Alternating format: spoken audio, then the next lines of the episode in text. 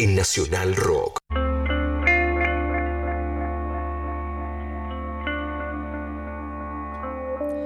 Y todos los meses decidimos tener una obsesión que vaya rotando, nuestras obsesiones rotativas.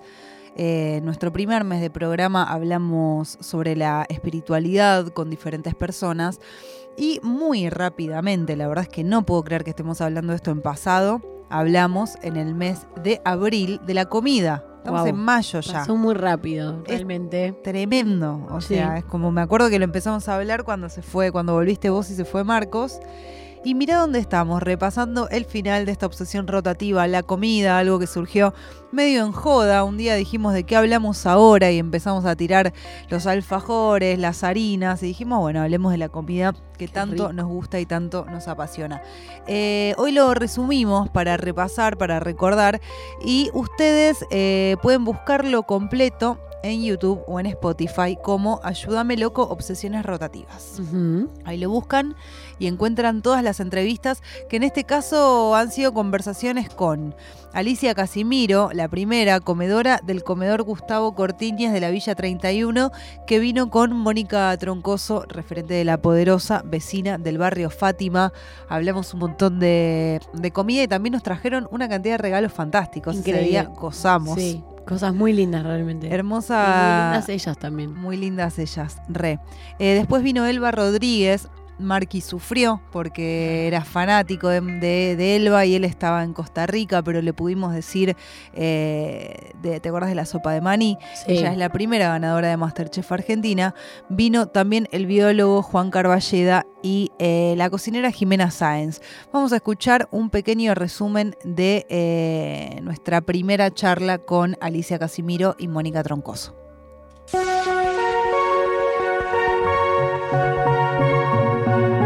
¿Cuál es como la importancia de eh, ustedes como cocineras dentro de las comunidades? No en vano el 26% de las mujeres que viven y disidencia también que viven en nuestros barrios se aboca a trabajos sociocomunitarios. En los barrios populares es así. Entonces ahí es donde nosotros empezamos a ver que también es necesario mostrar eso porque no se ve siempre. El gobierno, por ejemplo, acá en Cava tenemos esto de que el gobierno reconoce el espacio alimentario bajando alimentos, pero no reconoce el trabajo ni tampoco hay un reconocimiento al trabajo de las compañeras que Claro. están hace más de 30 años al frente de esos comedores. Esto quiere decir que ellos saben que hay un trabajo que se realiza, pero ellos piensan que el trabajo de las mujeres debe ser voluntario. Voluntario desde un sistema patriarcal, como decir que nosotras el voluntariado viene por ser mujer. Arranco siempre el día con un matecito de mi mamá, pero la intención del compartir, arrancar la mañana con, con las personas que de repente sabes que, que están al lado tuyo, que te motivan, que te impulsan, es algo muy importante. Casi más de la mitad de la semana arranco cocinando tempranísimo, a las cinco y pico la vianda de mi hija para la escuela, tiene jornada doble, entonces es como que también es mi manera de ser súper atenta, de mostrarle mi cariño, el que ella se sienta especial. Cuando empezamos a eh, guardar alimento, automáticamente llegó el problema de las ratas. Entonces, eh, nuestra relación con los gatos, que también tiene alrededor de 20.000 años, nos permitió guardar comida y que haya un gatito, capaz nos roba algo el gatito, pero no se llena todo de ratas. Por ahí cuando yo estudié cocina hace 20 años más o menos, eh, era como que no se hablaba tanto todavía de la materia prima. Vos ibas a la escuela de cocina y hablabas de los productos que había en la mesada, que se usaban para cocinar, pero ni te preguntabas de dónde venía ese queso, esa manteca. Y en esta primera parte que dije que era una el resumen con eh, las cocineras populares, no, era un resumencito de las cosas más importantes que destacaron nuestros cuatro invitados y invitadas de este ciclo. Y en el que vamos a escuchar a continuación, hablamos sobre mm, por qué es imprescindible eh, el trabajo de los comedores, que no sean una necesidad. Eh, hablamos del estrés de la gastronomía en general. Eh, y con, bueno, con esto estuvo muy interesante. Hablamos del queso y el cilantro. Y hablamos también de si hay una identidad de la comida argentina. Para nosotros no esperamos un agradecimiento, sino esperamos que esto cambie, porque no es agradable estar cocinando una olla entendiendo que hay hambre. Creo que es uno de los deseos que nosotros tenemos de que no existan las ollas populares, que exista trabajo como tiene que ser. Nosotros de los barrios no solamente tenemos el espacio de, alimentario que tiene ollas populares, sino también gestamos cooperativas también para entender un poco más que lo que el vecino quiere es trabajar para poder tener su plato, un salario digno y poder comer en su casa. El mundo de la gastronomía es muy estresante, ¿no? Como a tiempos de corridas y que si sale algo mal se cae el mundo abajo. ¿Cómo mantienes la calma en esos momentos? Y a veces tenés que estar como preparado para manejar esos tiempos. Es muy difícil. Siempre me preguntan si me gustaría tener un restaurante o por qué no lo hice y un montón de interrogantes sobre el tema. Pero es como todo, si uno quiere estar, tiene que estar al 100%, si no, no se puede. No es solamente hacer un plato rico ni demás, hay que saber estoquear, hay que saber organizar el equipo de trabajo. Es un mundo bastante amplio, pero es bello. Los que realmente aman cocinar están en su salsa dentro de una cocina. Es algo increíble. Hace poco leí que el queso es muy importante en la evolución de los seres humanos.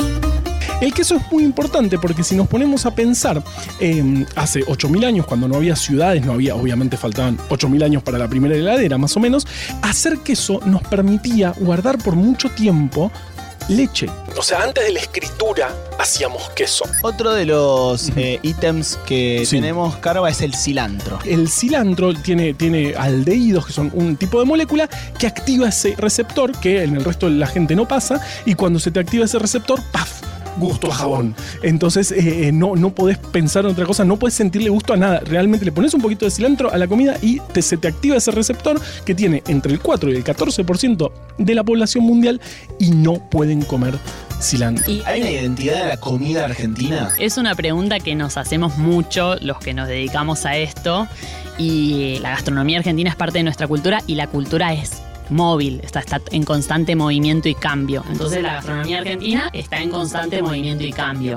Es difícil de definir porque, no sé, a diferencia de Japón, que está en una isla y estuvo cerrado un montón de años, es mucho más fácil de enmarcar la comida japonesa. Mm. En cambio nosotros tuvimos mucha inmigración, entonces nuestra comida está totalmente influida por toda esa gente que fue viniendo de distintos lugares del mundo. Si las tuviéramos que elegir 10 preparaciones que son de acá y no de otros lugares, sin duda estaría la empanada, si bien hay en otros lugares pero la nuestra es como muy característica. La humita en olla, el locro, que también está en toda Latinoamérica, siempre a base de maíz, el asado. Continuamos con este resumen de nuestra obsesión rotativa de abril, que ya se fue junto a la comida. Y vamos a ir a la tercera partecita, eh, en donde le preguntamos a todos, a cada uno de nuestros invitados, ¿qué es la comida para vos? ¿Qué es la comida para ustedes? Para mí la, comida es, es un derecho. Es un derecho y que debería ser soberano. Deberíamos tener esa soberanía alimentaria de poder decidir qué comer y cómo comer. Y eso también que lo podemos hacer eh, conscientemente y no alimentar por alimentar con cualquier cosa porque no es lo mejor para nuestros niños. Y para mí es, es mi manera de transmitir eh, el amor, el amor hacia todo, hacia la vida, hacia lo que hago, a las personas que de repente eh, elijo compartir, ¿no? Mi familia a full, ¿no? Pero también, por ejemplo, en el trabajo mismo, en el canal, recetas hay muchas, cocineros un montón, pero el hecho de que uno al probar un plato pueda sentir emociones, me parece que va por ahí. ¿Qué es la comida para vos? Gran parte de mi vida. Yo me dedico a la cocina porque es una manera hermosa de de comunicarte con otros y de alegrar a otros sin ni siquiera hablar, con algo tan simple. A mí me da risa eso, llegar a un lugar con una torta y que a la gente se le transforma la cara. Y hiciste un budín, tampoco es que... bueno, pero... Te cubriste la cura de una enfermedad, ¿entendés? Pero... Estás llevando tiempo, eh, dedicación, ¿no? Hay algo de eso que es muy fuerte y siempre pienso que a mí me gusta lo que, lo que envuelve a la cocina. La cocina me encanta y amo de cocinar, pero todo lo que está alrededor de, del amor y el disfrute y la satisfacción que producen los demás es lo que más me atrae.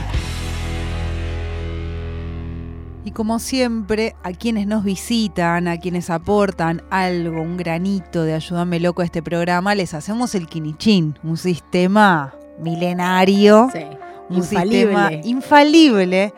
Eh, pero realmente en uno de estos ciclos pasó una cosa loca, loca, loca. Así que vamos a repasar cuáles fueron los quinichín elegidos por eh, nuestros cuatro invitados del ciclo La Comida. y las vamos a invitar a decir un número, el primero que se les venga a la cabeza. 15. 15. Mirá, es una frase de Cacho Espíndola de los simuladores que dice: Sonreí que acá te van a dar de morfar. ¿Puedes creer? Increíble, No lo puedo increíble. creer. Del 1 al 80, ¿qué número elegís? 57. Bueno, una frase de un señor llamado Mario Pergolini y dice, cuidado, hay mucho garca dando vueltas. No, justo hoy, por favor. Ay. Eh, en fin, tenés que elegir. 32. Hoy no podemos hacer choripán porque hay lluvia. Carva dijo que en su última cena comería una carne. Y Cristina Kirchner le dice, hoy no podemos hacer choripán Porque hay porque hay lluvia. Haz lo que Wow. quieras. Haz lo que quieras con Me la tatúo. 78. 78. Nunca habíamos ido tan lejos. Siempre el Kineching le devuelve algo a la persona que algo tiene que ver. Si Coca-Cola no quiere cumplir las leyes, bueno, se puede vivir sin Coca-Cola, dijo Hugo Chávez. Bueno, espectacular. Excelente. Te podría haber tocado cualquier otra, ¿eh? que Pero no esa. nada que ver, pero Está te tocó bien. esa.